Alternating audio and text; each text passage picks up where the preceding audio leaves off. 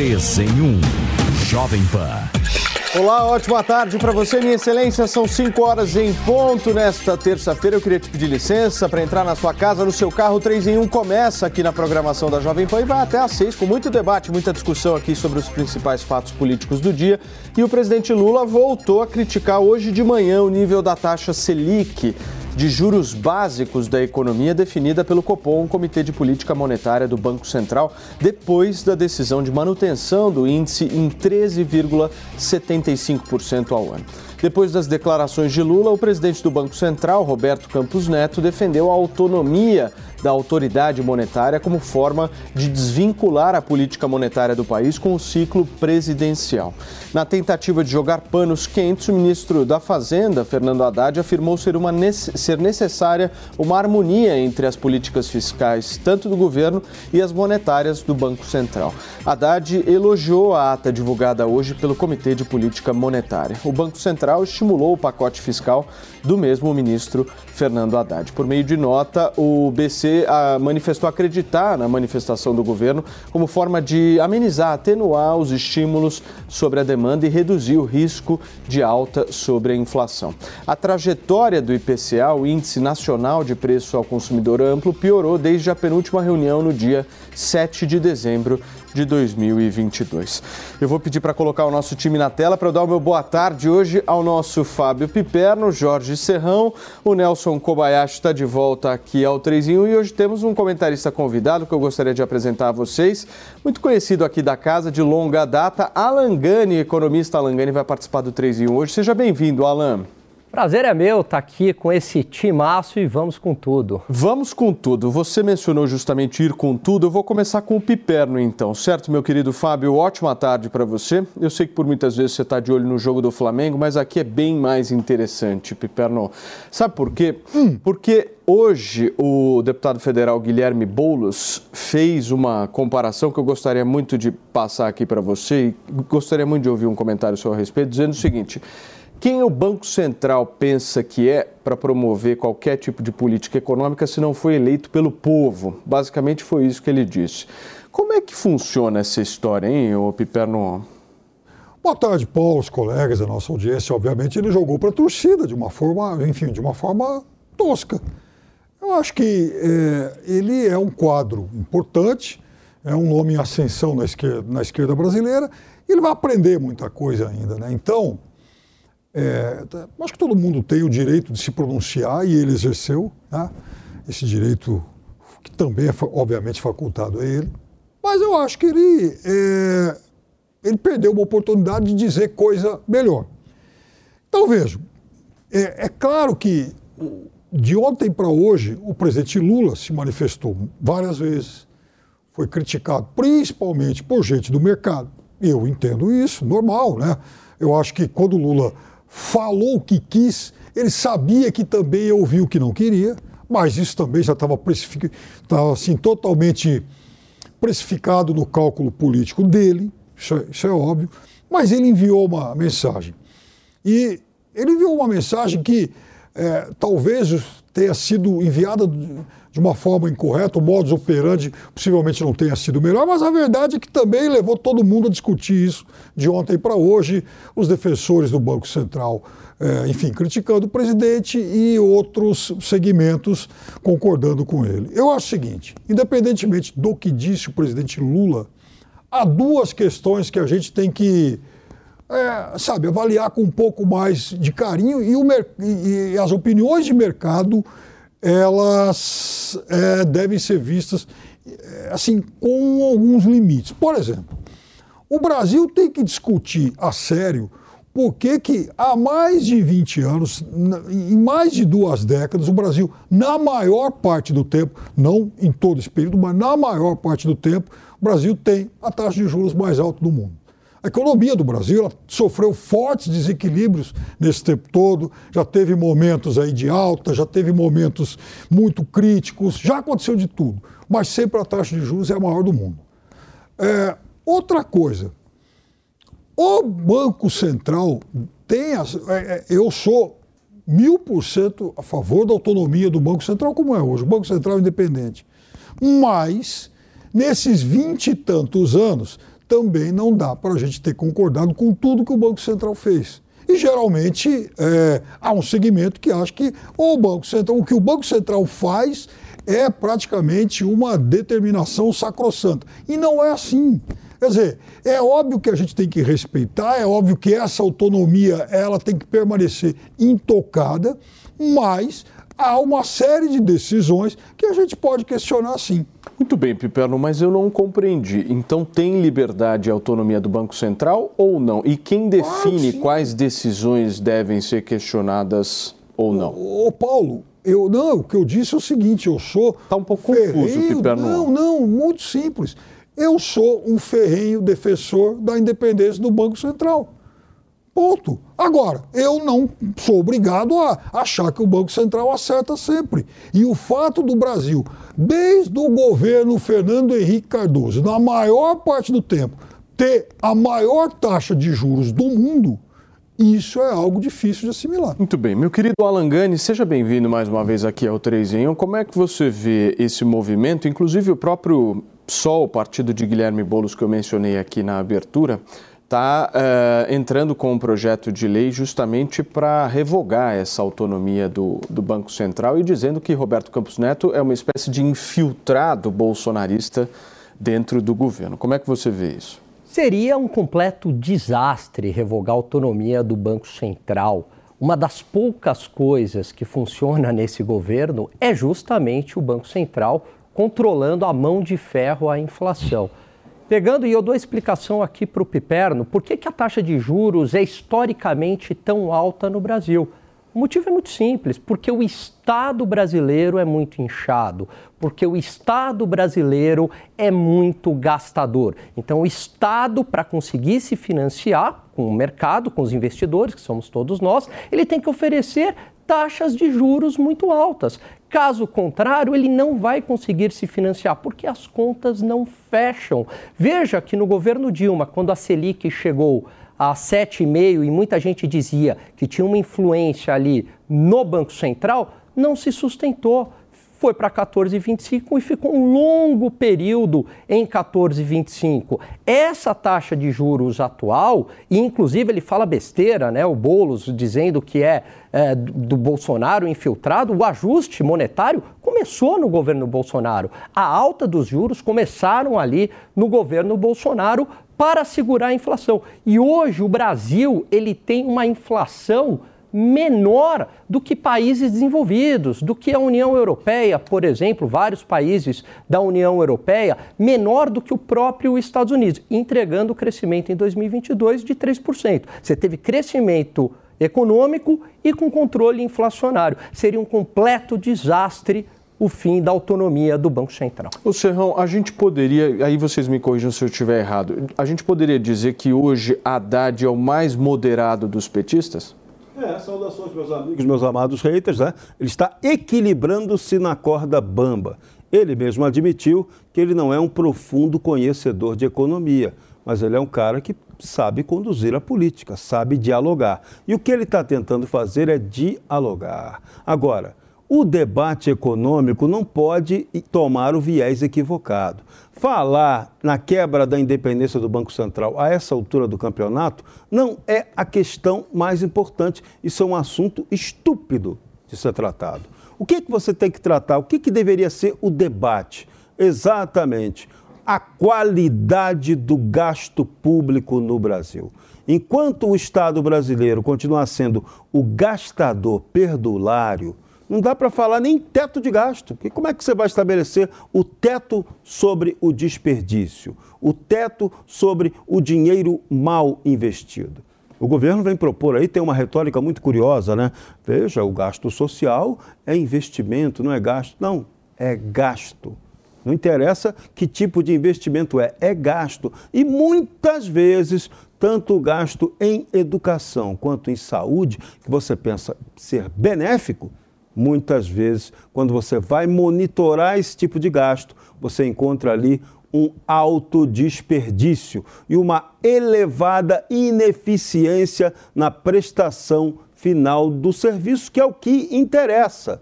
A questão toda é o que está sendo gasto, atende à população, atende ao objetivo do gasto ou do investimento? E essa discussão o governo não gosta de ter. Então, que, que acontece no Brasil? É o nosso modelo econômico do qual somos escravos. Aí vem o ponto. O Brasil, o Estado gastador, tem sua dívida pública rolada o tempo todo a juros altos pelo sistema financeiro. Então, ou esse Estado se redesenha, ou esse Estado redefine o seu papel, deixando que o mercado, que a iniciativa privada cumpra o papel de produtor, ou nada vai dar certo. Esse Estado tem que fazer o quê? Qual é o incentivo que ele pode dar para melhorar essa relação? É, primeiro, fazer uma reforma tributária séria, parar de onerar quem produz, quem trabalha, quem gera efetivamente renda. Então, é esse debate que a gente tem que ter aqui no Brasil. Então, não adianta o presidente Lula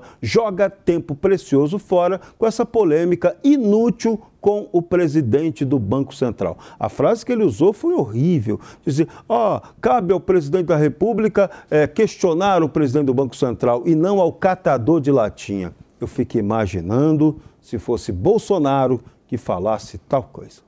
Meu querido Kobayashi, a gente está vendo essa guerra entre Lula e Roberto Campos Neto, mas por trás dela há um objetivo muito claro, pelo menos ao meu ver, eu quero muito ouvir a tua opinião. Isso é uma pressão política clara, né? O que Lula está tentando fazer é justamente colocar Roberto Campos Neto na parede para tentar fazer com que a autonomia do Banco Central não seja validada. Primeiro, boa tarde, Paulo, Piperno, Serrão, Alan e a você, meu amigo, minha amiga que nos acompanha aqui no 3 em 1. Pois é, é capitalização política dos fatos. É isso que os políticos profissionais, político raiz, é isso que eles sabem fazer. E quando o presidente Lula começa uma onda, né, ele dá um chute inicial, que depois é reproduzido, reverberado por seus ministros, por seus apoiadores, por seus correligionários. Quando ele começa essa onda de crítica à autonomia do Banco Central, o que ele está fazendo na prática é: estamos já achando um culpado para qualquer coisa que venha mal na economia. Então, cidadão brasileiro, meu amigo, meu companheiro, minha companheira, se as coisas estiverem difíceis para você, estiverem difíceis para você, saiba, é porque a gente tem um banco central muito carrasco, que coloca uma taxa de juros alto, uma taxa de juros lá em cima de 13,7%, que prejudica a sua vida.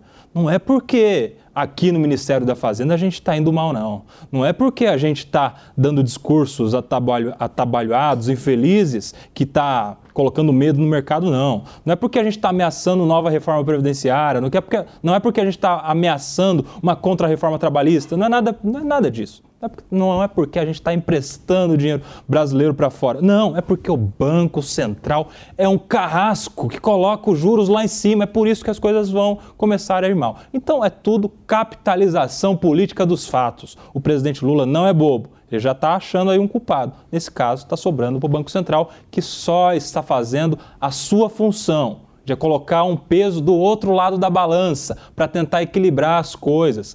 A alta dos juros não é uma ação, é uma reação ao que o governo vem fazendo, gerando tanta pressão inflacionária. O Piperno, você não acha, porque você mencionou aqui no seu comentário, justamente a ideia de que você defende a autonomia do Banco Central, mas ao mesmo tempo você reconhece que há erros é, de uma gestão, afinal de contas, eu acho que você pensa assim, é, são seres humanos que estão, de alguma forma, coordenando as instituições e erros acontecerão. Agora, o remédio que Lula está querendo justamente para tentar corrigir esse erro não seria um remédio muito pior do que a própria doença, ou seja, o próprio erro é, que existe hoje? Veja bem, Paulo, não. É, o que está acontecendo hoje não é uma reação ao que o Lula disse, até porque essa taxa é a mesma taxa do final do governo Bolsonaro, já herdou. Então, o que o Lula disse, por enquanto, impactou pouco né, é, o estabelecimento, a, enfim, a manutenção dessa taxa de juros. Até porque desde que o Lula assumiu, Copom só se reuniu uma vez e manteve o que vinha antes. Então, não é essa a questão por enquanto. Pode ser que daqui para frente isso aconteça. Agora, à medida em que o Lula deu também esse recado duro, e repito, talvez o modo, o modus operandi não tenha sido o, o melhor de todos, houve também já, digamos, um, um certo, né, uma certa tentativa de acomodação do próprio Banco Central, que, o, que enfim, divulgou uma ata um pouco mais suave do que se imaginava ontem. Né? estabele, tentando estabelecer pontos. Agora, veja, Paulo, eu insisto, se você, você fala em seres humanos falíveis, a gente no Brasil está condicionado pelo mercado a pensar assim todo mundo é condicionado a defender os interesses de mercado. E veja, é óbvio que o fato do Brasil ter um Estado agigantado faz com que o Brasil tenha uma taxa básica de juros historicamente alta. Agora, o problema de ser historicamente alto é diferente de ser historicamente a mais alta do mundo. Como se o Brasil tivesse os maiores desajustes do mundo, fosse o mais inchado do mundo, a maior inflação do mundo, e não é assim. Veja, por exemplo, os Estados Unidos tomaram, ao longo da sua história, né, nas últimas décadas, caminhos diferentes. Eu disse aqui ontem, né? Quer dizer, no fim do governo Carter, a inflação chegou lá, bateu os dois dígitos, 10%, a prime rate disparou lá para 20%, seguida lá do, daquele choque de petróleo, do petróleo lá de 1979, chegou a 20%. Agora, com Biden, o, essa mesma taxa chegou a níveis parecidos da, a, aos de 40 anos atrás e a taxa de juros agora foi para 4,25 e tal. Né? Então é um país que passou a reagir de forma diferente com isso. Com que credibilidade o governo Lula, de alguma forma, culpa essa taxa de juros e olha com maus olhos para essa taxa de juros, que é sim fruto de um inchamento da máquina pública, se o mesmo governo vai lá e promove esse inchaço? Estamos falando de um aumento de ministérios, aumento de cargos, um, por muitas vezes, presidencialismo de coalizão muito mais forte do que nós tivemos no passado, a necessidade de apoio político dentro do Congresso Congresso Nacional. Ou seja, com que credibilidade se joga a culpa na taxa de juros se a lição de casa não é feita? Primeiro, não taxa... querendo te deixar nervoso ah, às 5 é, horas e 16 minutos. Eu não fico nervoso com isso, até porque essa taxa de juros, como eu disse, ele já herdou. Né? A taxa de juros não aumentou no governo Lula. Não é isso que o, enfim, o presidente Lula discute. É a mesma. Mas, o, o Piperno, os juros de mercado, os juros futuros, que é uma expectativa futura da taxa Selic mais um prêmio de risco, essas subiram bastante. Então, o mercado já está antecipando que o Banco Central vai ter que reagir, subir juros e colocou na conta o aumento do risco fiscal também. Então, tem o detalhe de que não é só por conta da inflação que vem a, a, a, taxa de juros, é por conta da previsão de aumento da inflação. Então é uma projeção, é para o futuro. Essa, esse discurso de que ah, já vinha mal, já vinha do governo passado, isso não se sustenta não, porque esses discursos do, do governo atual, eles colocam no mercado uma expectativa de grande inflação e é por isso que a taxa de juros vem. Não é só pela inflação, ela pressão inflacionária também, é uma projeção para o futuro. E o que está abalando o equilíbrio das coisas? Desde a campanha eleitoral, o candidato Lula e depois o presidente eleito Lula têm falado na quebra do teto de gastos. E o que aconteceu no Brasil antes do presidente Lula assumir foi uma das coisas mais graves que já poderia ter acontecido em nossa história.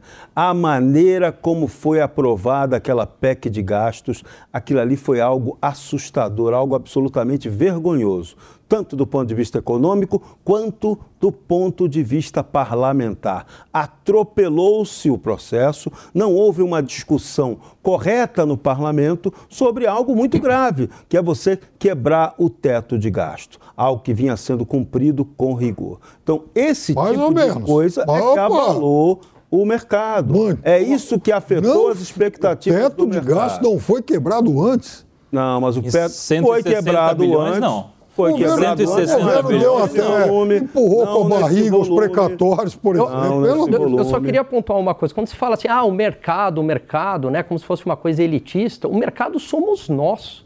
É, colocando as nossas pequenas economias ali, investindo em ações, em títulos públicos, investindo em fundos de investimento. Então tem um gestor, o gestor não é dono de toda aquela grana, somos nós ali colocando o dinheiro. Veja que quando teve né, o confisco da poupança do Collor, quem é que foi prejudicado? Foram os investidores, e aí foi a própria população. Então o mercado financeiro somos nós, não é um ente abstrato aí que flutua pelo ar e manda em tudo. Somos nós mesmos. Quando a gente fala que o mercado não gosta, o mercado reagiu mal, significa que nós mesmos, né, pobres comuns aqui, reagimos mal.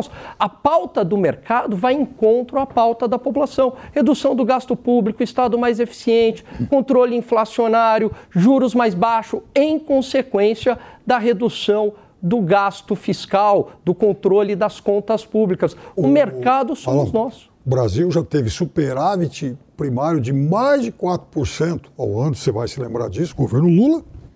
E com o juros começou a baixar quando começou a ter superávit. Com a maior taxa de juros do mundo. Mas começou a baixar. Mas o Estado ainda era muito grande. E o superávit primário, em parte, foi devido à arrecadação, porque o país crescia devido à conjuntura internacional. Crescia, Mas não foi devido ao ajuste de gasto público. então uma... você tinha o superávit, porque a arrecadação subia por conta de um cenário internacional que a gente não vai ver é, tão próximo, e não havia o controle, o gasto aumentava, tanto é que veio a crise. E muitas vezes a, o nosso gasto público, esse, esse é o ponto, não se debate a qualidade desse gasto. E esse, isso é que é grave, porque essa discussão é que, é que vai nortear você se sobra dinheiro para investimento produtivo ou se sobra dinheiro para você custear a própria máquina. A gente fica com esse cachorro permanentemente correndo atrás do próprio rabo. O Alan, pelo que você ouviu do Piperno, obviamente você está chegando agora aqui no 3 em 1, você já deve estar tá, é, sentindo como é que é a reação de cada um, é. né? Mas eu queria muito uma avaliação sua sobre se você acha que o Piperno efetivamente defende a autonomia do Banco Central, porque ele disse aqui publicamente que ele defende sim muito. a autonomia, mas todavia, porém, tem que analisar umas decisões aí do, do Banco Central. Como é que você vê isso? Não, acho que sim. Acho que o Piperno está defendendo sim a autonomia do Banco Central, mas ele acredita que a taxa de juros deveria ser menor. O que eu estou tentando aqui dizer é que a taxa de juros, que é o preço do dinheiro, não é uma decisão administrativa porque o presidente do Banco Central ele tem mau coração. A taxa de juros é uma consequência de algo que vem antes, de fatores é consequência de um Estado extremamente inchado e gastador, de uma inflação historicamente alta. Quando reduzir o gasto público, quando a gente tiver um Estado mais eficiente, como o Serrão falou, um Estado com gastos né, em qualidade, mais eficiente, a gente fatalmente vai ter uma taxa de juros menor. Quer falar, Piper, no direito de resposta? Claro, o Banco Central também é político.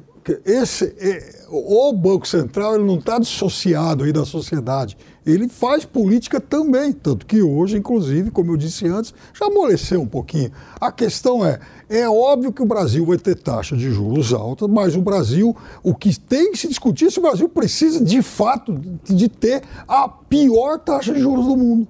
É isso. Agora, Alan, uma, um troço que vai ser um quebra-pau danado, que já está se desenhando no cenário, é a gente vai ter um Banco Central e daqui a pouco o Conselho Monetário Nacional também quebrando pau para estabelecer o conflito, né? Quem vai mandar efetivamente na política econômica? Posso só fazer uma perguntinha? Exatamente. Por favor, Piperno. Ah, eu não vou discutir o fato do Brasil ter taxas de juros altas. O que eu vou perguntar para você é o seguinte: se justifica o Brasil ter as taxas mais altas do mundo? Justifica porque o Estado é extremamente inchado. Quer dizer, só o do Brasil inchando.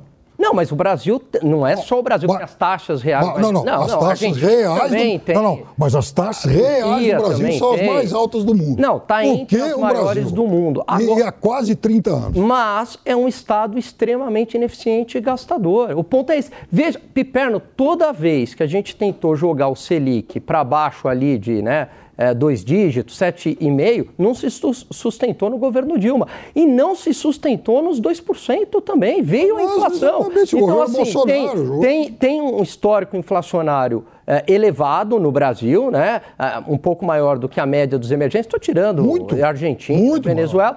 E, mas principalmente um Estado extremamente gastador e ineficiente. A hora que a gente fizer o ajuste é, do fiscal, a gente vai ter taxas de juros mais baixas, o que é fundamental para o crescimento da economia e para tirar as pessoas da e pobreza. E o pior, e o outro aspecto ainda pior, esse Estado gastador e ineficiente, ele também é o inibidor da produção. E aí vem o quê? a tal da reforma tributária. Aqui é o lugar onde se paga mais imposto sem ter a devida contrapartida. Então, quem quer produzir, trabalhar, gerar emprego, paga muito imposto, é onerado pelo ente estatal, União, Estado e município. E aí agora eles vêm falar em reforma tributária, aí tem o ponto. Qual é a efetiva reforma tributária proposta pelo novo governo? Qual é? Qual é? Qual é? É um equívoco essa reforma. Ela está propondo o quê? A União concentrando os recursos para depois distribuir para o resto. Isso aí é modelo da União Soviética, não é um modelo adequado ao Brasil. E olha só, gente, a Petrobras anunciou uma redução no preço médio de venda do diesel para as distribuidoras. Segundo a estatal, o preço de venda cairá de R$ 4,50 para R$ 4,10 por litro, uma baixa de 40 centavos. Considerando a mistura obrigatória de 90% de diesel e 10% de biodiesel para a composição comercializada nos postos, a parcela do valor vendido ao consumidor será em média de R$ 3,69 por litro nos postos de combustível. Segundo, inclusive, um comunicado emitido pela própria Petrobras, a redução tem como motivação a busca pelo equilíbrio dos preços da estatal aos mercados nacional e internacional. A petrolífera diz ainda que busca evitar o repasse da volatilidade conjuntural das cotações e da taxa de câmbio, ao passo que preserva um ambiente mais competitivo. Como é que você enxerga essa queda, meu querido Nelson Kobayashi? Eu acho muito bom porque o preço do diesel e do combustível de maneira geral, mas principalmente do diesel, ele é determinante para o índice de inflação. Porque tudo que é transportado no Brasil, infelizmente, em grande maioria, mais de 90%, é via terrestre, via é, rodoviária. Né? Então, se o preço do, do diesel estiver baixo, o preço do frete também acaba sendo baixo e isso é, impacta no preço do produto que chega lá no mercado. Se o diesel subir, o frete sobe, esse preço é repassado, repassado, repassado, até chegar no consumidor lá na boca do caixa no supermercado. Então isso é bom. Isso é ótimo. Isso, poder, isso, por exemplo, contribui para, daqui a pouco, se isso se manter estável, contribui para diminuir, por exemplo, a taxa de juros. Isso pode ser um dos fatores determinantes. Então, é, é ótimo que isso aconteça. Aliás, eu tenho uma opinião muito, muito peculiar em respeito a, em relação a essa questão da, da precificação dos combustíveis, que eu acho sim que o governo tem que ter influência, não para decidir na canetada, igual a gente já viu alguns anos atrás aí, não para tabelar, igual a gente já viu alguns ensaios nesse sentido, porque isso pode ser péssimo, mas para ter um, um meio de subsidiar quando o mercado, por circunstâncias adversas, sube demais, abaixar demais e o governo tenha condições de estabilizar o preço. Tem até uma proposta do próprio presidente da Petrobras novo, o Jean Prats, que tinha algo, algo parecido com isso lá no Congresso sendo discutido. O Brasil já tem algo muito parecido, por exemplo, tinha na Conab, né, que quando havia uma falta de determinado alimento, os depósitos do governo subsidiavam para manter ali o preço. Então eu acho interessante. Isso impacta na vida de todo mundo, não é só de quem abastece, não. A gente vê preço do diesel, mas eu não tenho um caminhão, não tenho um ônibus, isso não vai impactar na minha vida? Impacta sim, na vida de todos os cidadãos, porque é um dos fatores principais em relação à inflação, ao preço das coisas. O Alan, essa história do aumento ou da diminuição do valor do diesel, da gasolina, ele é um assunto que por muitas vezes as pessoas elas pensam de uma maneira mais imediatista, né? Como é que você vê essa redução sendo a primeira da gestão de Jean Paul Prats? Então, o que está acontecendo aí? Por enquanto, a Petrobras tem seguido a política de equiparação dos preços internacionais. Então, como houve recentemente é, uma queda do petróleo, não exatamente agora que o petróleo voltou a subir, mas num tempo é, anterior, alguns meses, a, Petrobras então está é, repassando esse preço para o consumidor. E eu acho que tem que continuar nessa livre flutuação. Eu discordo um pouco aqui do Kobayashi né, em relação a esse subsídio, porque o subsídio é pago pela sociedade. Eu acredito sempre que o mercado ele acaba alocando melhor do que o próprio governo. Quando o preço está alto, ele está sinalizando alguma coisa, ele está sinalizando a escassez. Então, se o preço está alto, o consumo se torna mais consciente. Isso também sinaliza que aquele negócio é mais lucrativo. Então, isso significa que mais empresas é, vão querer entrar nesse mercado, produzindo é, petróleo, refinando petróleo, etc. Né? E o contrário também é verdadeiro. Então, eu acho que assim, não tem que interferir em preço. Né? Preço é sempre uma resultante e se a gente interfere em preço, alguém está pagando por isso, no caso, a própria sociedade. Serrão, por favor. É, essa, esse, essa nossa questão sobre combustível, ela tem tudo a ver com o modelo errado do Brasil. Nossa matriz de transporte é rodoviária. Então, o que, que a gente precisava debater e mudar? Essa matriz de transporte. Ela tinha que ser mais eficiente, ela tinha que se incorporar muito mais o transporte sob trilho e o transporte a navia, a, sobre hidrovia, sobre o mar, embora isso também tenha custo para diesel. Nem tudo é elétrico, nem tudo é matriz limpa. Mas só essa mudança de transporte, que no longo prazo vai permitir que você não tenha tanta dependência do preço do diesel. Então, o que a Petrobras tem feito, e isso, é, isso tem sido acertado, é uma política de preço atrelada, sobretudo, à realidade. Não necessariamente a questão da paridade com o mercado internacional. Porque o objetivo da a Petrobras é sempre aquela confusão que a gente fala. A gente não sabe quando ela é uma empresa estatal ou quando ela é uma empresa de economia mista que atende aos seus acionistas, ou quando ela é uma empresa estatal que atende ao seu acionista majoritário, que é a União Federal. Essa confusão tem que ser resolvida uma hora. E você também tem que pensar o modelo para abertura de concorrência, que nessa área do petróleo é muito difícil. Ela tem que ser muito bem planejada, ela tem que vir acompanhada de uma industrialização. Refinaria. O que, que adianta você abrir, você criar uma refinaria, botar aqui no Brasil 10 refinarias premium, por exemplo? Se você não tem para onde vender o produto depois dessa refinaria, porque não estamos num processo de plena industrialização. Então, tudo tem que ser feito com planejamento. E aqui no Brasil, tudo está sendo feito à moda Brasil. Né? Isso é que é ruim. Então, é é fundamental repensar o modelo econômico brasileiro. Nosso modelo econômico é equivocado. É isso que o presidente Lula deveria estar é, questionando, ajudando a promover uma discussão. Mas não, ele prefere atacar os setores, como o Banco Central, e ficar toda hora lembrando de seu antecessor. Vamos olhar para frente, presidente, para frente que se anda. Você me pediu, Nelson, por pedi, favor. Pedi só para comentar essa questão, né, de que sairia dinheiro do cidadão brasileiro, né, dinheiro público para subsidiar o preço do combustíveis, por exemplo, nessa política de estabilização de preços. Só que neste caso, aí sim seria investimento que é um dinheiro que vai, mas volta, e volta muito mais. Vamos supor que o Brasil gaste aí 1, 2 bilhões para estabilizar o preço do, do para subsidiar o preço do combustível quando tiver uma alta inesperada, por exemplo.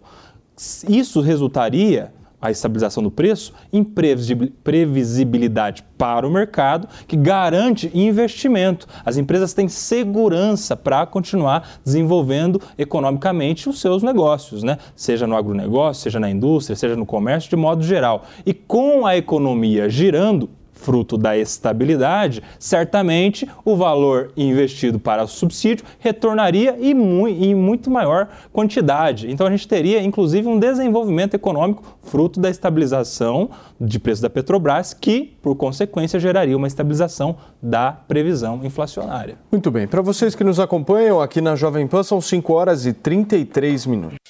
Jovem Pan.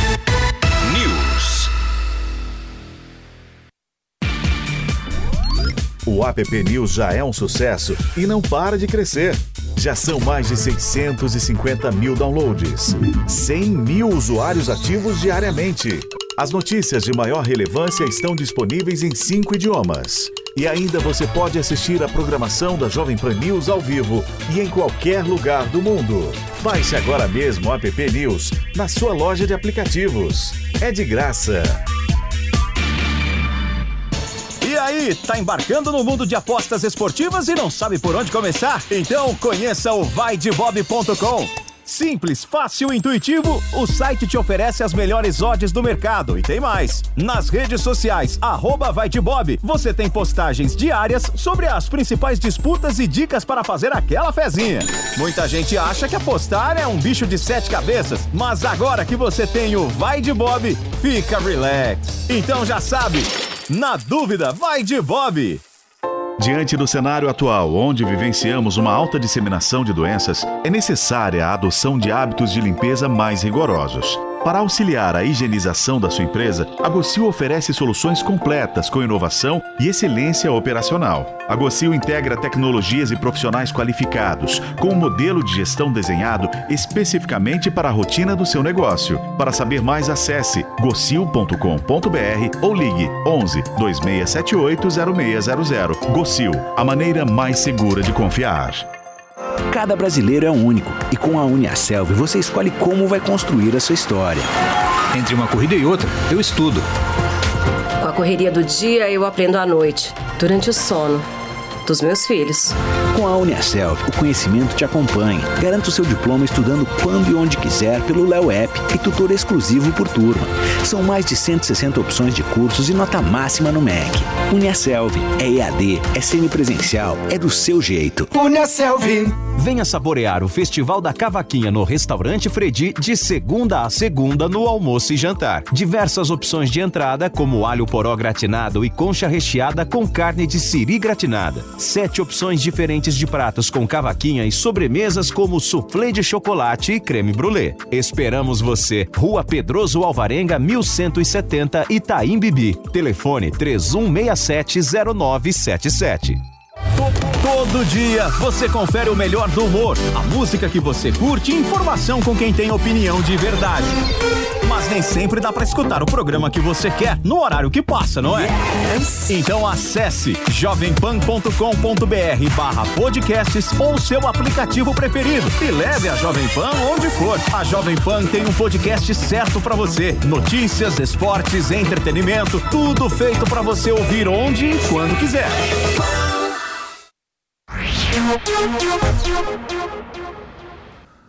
Agora, em relação, por exemplo, à gasolina, eu não, não vejo não vejo necessidade. Isso o Brasil realmente já produz aí o, o enfim o suficiente. Infelizmente, a conta petróleo ela tem sido aí é, bastante rentável para o Brasil.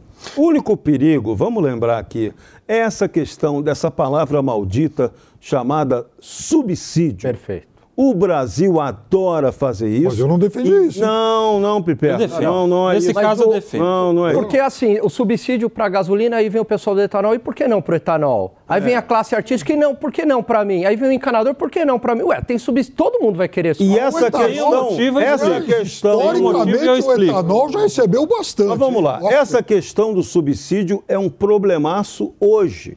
Nós estamos impactados por isso na questão da industrialização, das indústrias. O Brasil fez muita desoneração e agora, na hora de discutir a reforma tributária, aquele que ganhou o benefício fiscal não quer abrir mão desse benefício. Você não consegue fazer um debate, uma discussão séria e civilizada sobre reforma tributária, porque aqui é a mania da Estado dependência. Brasileiro adora. Tem o Estado gastador, mas o brasileiro adora mamar na teta do Estado. Isso vale para o pobre e puro, para o rico, para o industrial, para quem produz. Então, veja, a gente tem que mudar o modelo do Brasil, tem que discutir o modelo do Brasil. Isso é política. Temos que aprender a fazer política no Brasil. A gente fica tratando de coisas equivocadas, a imprensa não dá uma contribuição para a discussão das coisas sérias e aí nada muda, fica tudo sempre do mesmo jeito.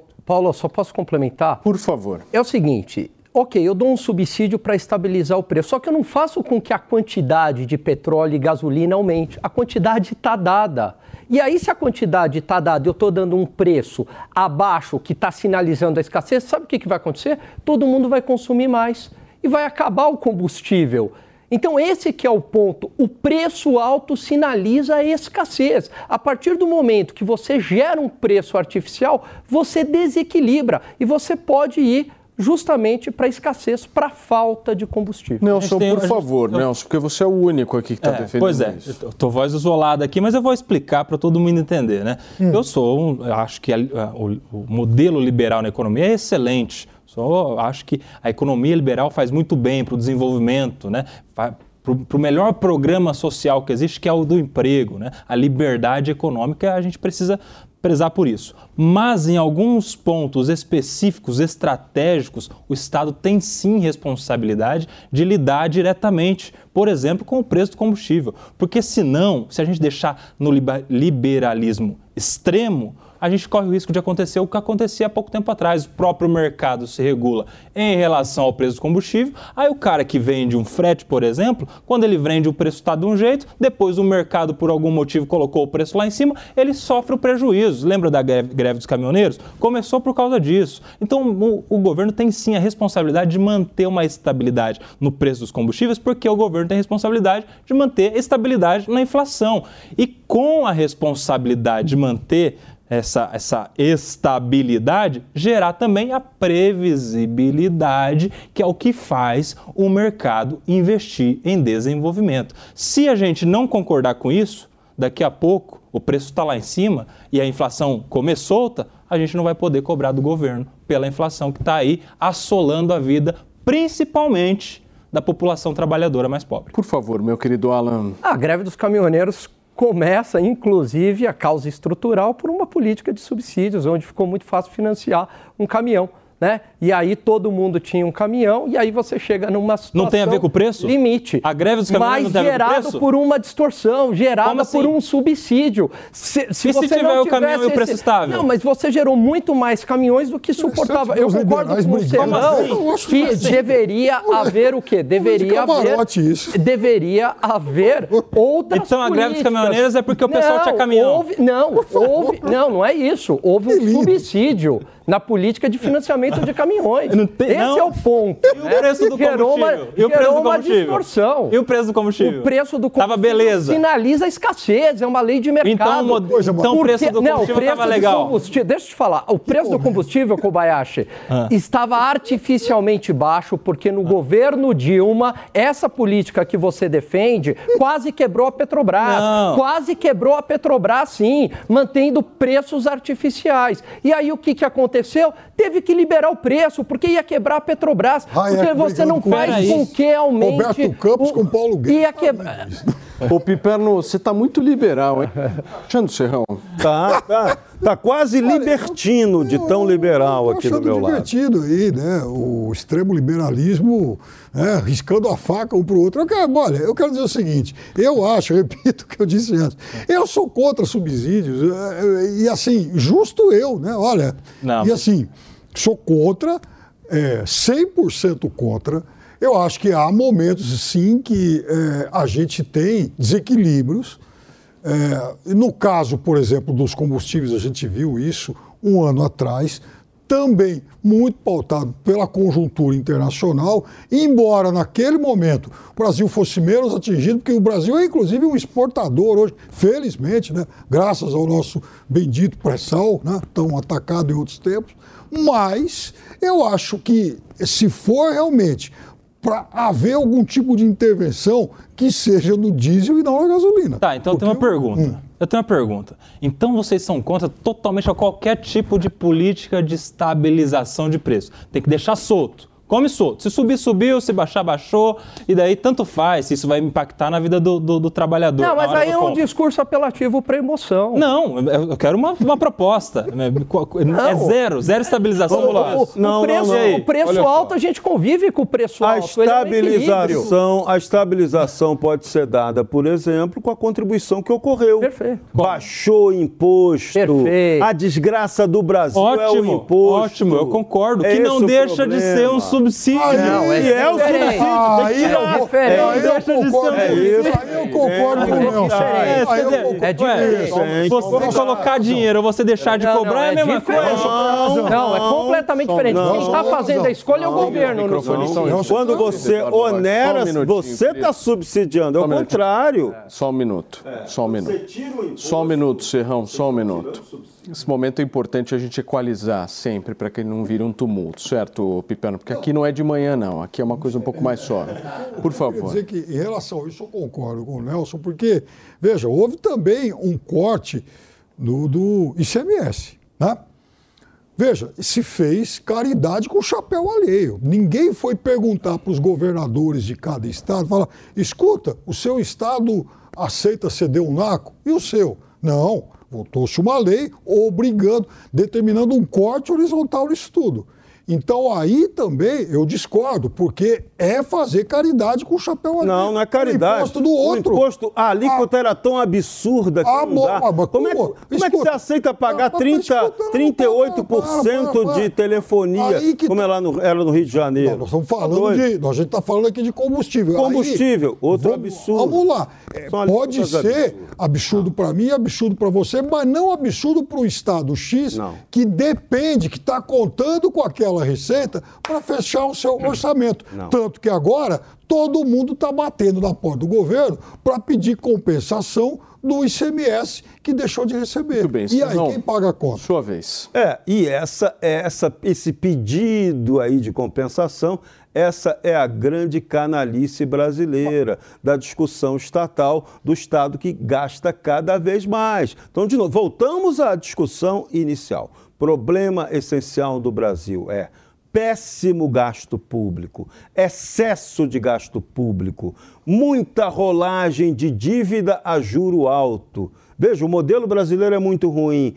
Matriz de transporte baseada no diesel para um país continental, transporta tudo em caminhão a longuíssima distância. Então, a gente tinha que mudar o modelo, nosso modelo está errado e a gente não promove uma discussão séria e concreta para mudar o modelo, que é uma coisa que tem que ser planejada e gradual. Como é que eu posso produzir tanto petróleo e o meu petróleo do pré-sal eu tenho que exportar porque eu não consigo é, refinaria aqui para, produ- para ele virar combustível aqui no Brasil? Então, é isso. O modelo brasileiro tem que ser discutido. Vamos discutir? Isso é fazer política. Vamos fazer política? Eu defendo todo dia isso. Nelson Kobayashi. A gente já viu aqui que o problema é com a palavra. A palavra o termo subsídio não pode usar. Tá, tá bom.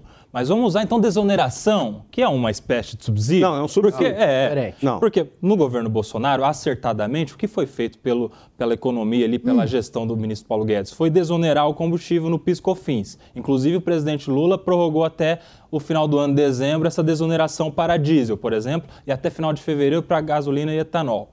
Isso é ok, né? O combustível está subindo demais, o que, que eu faço? Eu deixo de cobrar um tanto de imposto ali. Vamos supor, não sei vou valorizar, deixo de cobrar um real no litro de imposto que viria para o governo. Aí é legal, né? Que eu estou incentivando uma política de estabilização do preço para não subir demais, não impactar na vida do cidadão. Agora, em vez de se eu não cobrar, eu mantenho cobrando esse um real e eu pago um real esse para o cidadão para manter o preço no, no mesmo valor. Isso seria um subsídio. Aí a turma é contra.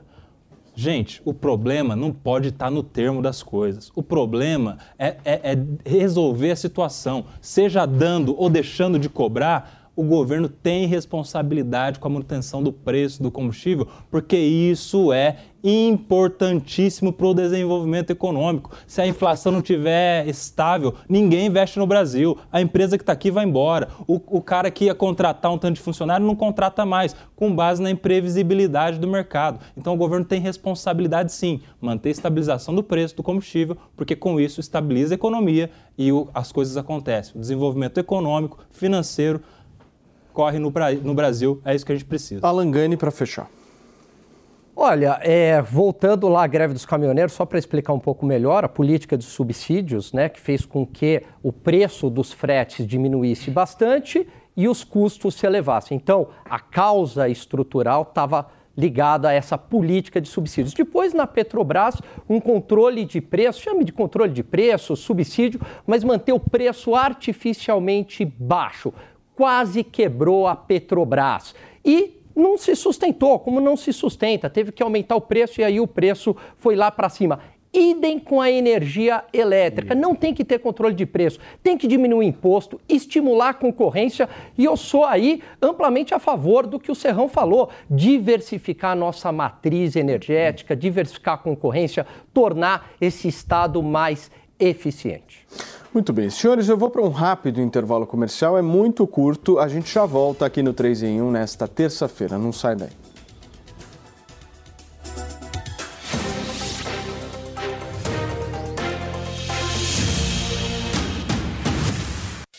Jovem Pan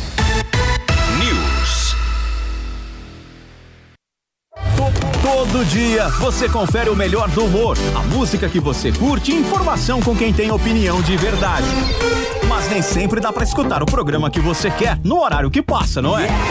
Então acesse jovempan.com.br barra podcasts ou seu aplicativo preferido e leve a Jovem Pan onde for. A Jovem Pan tem um podcast certo para você. Notícias, esportes, entretenimento, tudo feito para você ouvir onde e quando quiser.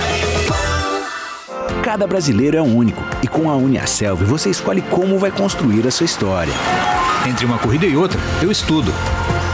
Com a correria do dia, eu aprendo à noite, durante o sono dos meus filhos. Com a Uniaselv, o conhecimento te acompanha. Garanta o seu diploma estudando quando e onde quiser pelo Léo App e tutor exclusivo por turma. São mais de 160 opções de cursos e nota máxima no MEC. Uniaselv é EAD, é semipresencial, é do seu jeito. Uniaselv. E aí, tá embarcando no mundo de apostas esportivas e não sabe por onde começar? Então conheça o vaidebob.com. Simples, fácil e intuitivo, o site te oferece as melhores odds do mercado e tem mais. Nas redes sociais, arroba vai de Bob, você tem postagens diárias sobre as principais disputas e dicas para fazer aquela fezinha. Muita gente acha que apostar é um bicho de sete cabeças, mas agora que você tem o Vai de Bob, fica relax. Então já sabe, na dúvida, vai de Bob.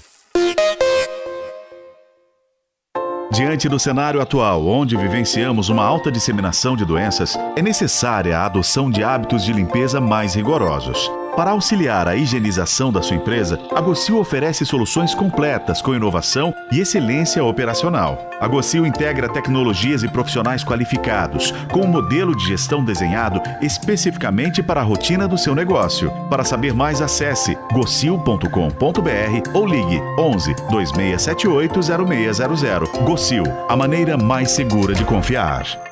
O Zuco traz o melhor da cozinha italiana. Massas, carnes, risotos e outras opções compõem o menu da casa, que ainda oferece mais de 240 rótulos de vinho. Zuco, Rua Adoc Lobo, 1416. Nós vamos atrás da notícia. Apuramos os fatos. Levamos até você a informação de qualidade. Um olhar atento a cada detalhe. Uma equipe completa da redação até as ruas. Fique sabendo de tudo o que acontece no Brasil e no mundo. Jornal Jovem Pan, de segunda a sexta às 20 horas. Informação com credibilidade. Você, conectado com a informação. Rádio e internet. Jovem Pan. News. Foram cumpridos três mandados de prisão temporária, um mandado de prisão preventiva e outros seis de busca e apreensão no Distrito Federal, expedidos pelo Supremo Tribunal Federal. Segundo a Polícia Federal, os fatos investigados constituem crimes de abolição violenta do Estado Democrático de Direito, golpe de Estado, dano qualificado, associação criminosa, incitação ao crime, destruição e deterioração ou inutilização de bem especialmente protegido. Flávio Dino, ministro da Justiça e Segurança Pública, afirmou que a Polícia Federal segue investigando o atentado terrorista. Abre aspas, o Estado de Direito tem o dever de se proteger contra seus homicidas. Fecha aspas. A Advocacia Geral da União entrou com um pedido para que a Justiça Federal do Distrito Federal amplie para 20,7 milhões de reais o bloqueio de bens de indivíduos presos pela depredação dos prédios públicos no dia 8 de janeiro. Anteriormente, o valor de bloqueio estava fixado em 18,5 milhões de reais. Meu querido Nelson Kobayashi, como é que você vê esses novos mandados e o avanço né, dessas investigações? Pois é, as investigações devem sim acontecer, responsabilizar todo mundo que de alguma forma contribuiu para que esses crimes acontecessem. A preocupação é com a lisura dessa, dessas investigações em relação à individualização dessas condutas. Porque a gente vê aí um tanto de crime sendo citado, parece que todo mundo está respondendo por todos esses crimes. Pior, a gente vê que parece que todo mundo está tendo bens bloqueados na quantia de 20 milhões, como se todos eles fossem responsáveis por todos os danos na investigação criminal ou em qualquer política decorrente de uma investigação criminal, a gente tem que ter muito claro um processo processo, nesse caso, inquisitorial, que é a fase pré-processual, que respeite as individualizações das condutas, né? que parece que não está ocorrendo bem nesse caso. Outra coisa importante nessa investigação é que até agora, já está na quinta fase, a gente não viu ainda alguns entes importantes sendo alvos dessa operação. Cadê até agora a guarda da lá militar do Planalto, que é responsável ali por fazer a segurança do Palácio do Planalto? Cadê até agora o comando militar do Planalto, que é a quem se subordina essa guarda? Cadê os membros do GSI que tinham ciência de que os atos aconteceriam tal como ocorreram? É, a gente vê uma investigação muito seletiva nesse momento. O governador do Distrito Federal está afastado. O ex-secretário de Segurança do Distrito Federal está preso. O ex-comandante da Polícia Militar também, do Distrito Federal, tudo no âmbito distrital, né? Mas e no governo federal? Depois que aconteceram os atos do dia 8, a gente já teve uma série de demissões, mudança de, de, de, de efetivo dessa guarda militar. A gente já teve troca no, na própria, no próprio alto comando das Forças Armadas. Será que tudo isso não indica que alguém ali, de alguma forma, também foi omisso? Responsabilização tem que sim acontecer, investigação também, mas não pode ser seletiva, tem que ser com todo mundo. Serrão, por favor. Esse caso ele tem uma gravidade tão grande que não vejo outro jeito tem que abrir uma comissão parlamentar de inquérito para tratar dessa questão. Exatamente por esses pontos. A punição está sendo só focada em algumas pessoas, alguns empresários. E a responsabilidade estatal também sobre o que aconteceu. No caso, a omissão que pode ter gerado o, a barbárie final. Então, tudo isso tem que ser tratado de maneira política. E aí, nesse caso, uma CPI se faz necessária, da mesma forma como é muito importante que, além da individualização de cada situação, também se garanta e respeite o amplo direito de defesa. Por enquanto, o que a gente está vendo é um movimento predominantemente inquisitorial. E isso pode não representar a devida justiça que é necessária nessa situação. Foi o que aconteceu em 8 de janeiro é imperdoável, gravíssimo, tem que haver punição, mas tudo dentro do princípio da legalidade com legitimidade. Piperno, por favor. A intentora bolsonarista de 8 de janeiro, ela foi uma facada na democracia e nas instituições.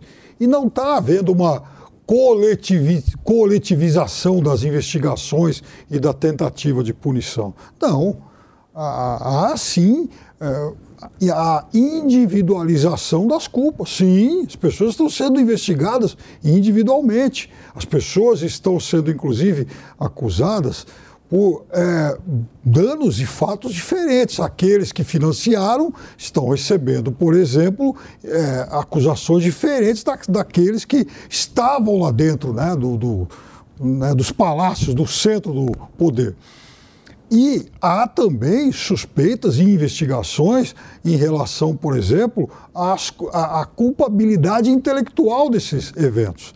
E é óbvio que isso vai atingir as Forças Armadas em algum momento, sim, porque o Exército Brasileiro encheu, se encheu de nódoa, de manchas nesse episódio, porque ele deu guarida aos acampamentos de golpistas, de bandidos golpistas. Então, o Exército Brasileiro também, em algum momento vai ter que responder por que, que durante tanto tempo ele permitiu aquilo no seu entorno. Para fechar, Alan, por favor.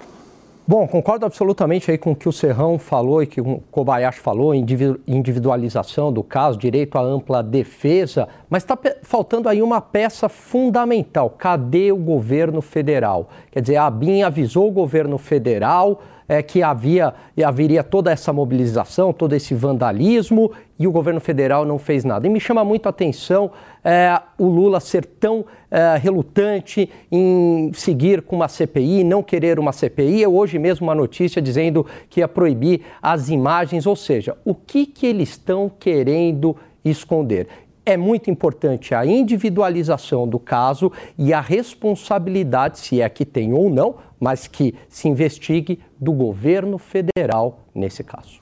Muito bem, senhores, nós vamos ficando por aqui. Muitíssimo obrigado pela sua audiência, pela sua companhia, você que nos acompanhou nesta terça-feira até aqui, são 5 horas e 59 minutos. Meu agradecimento ao Piperno, ao Serrão, ao Kobayashi e a você, Alan, por ter participado hoje do nosso 3 em 1. Amanhã a gente está de volta às 5 horas e agora coladinho com o programa você fica com os pingos nos is. Tchau, gente. A opinião dos nossos comentaristas não reflete necessariamente a opinião do Grupo Jovem Pan de Comunicação. Realização Jovem Pan News.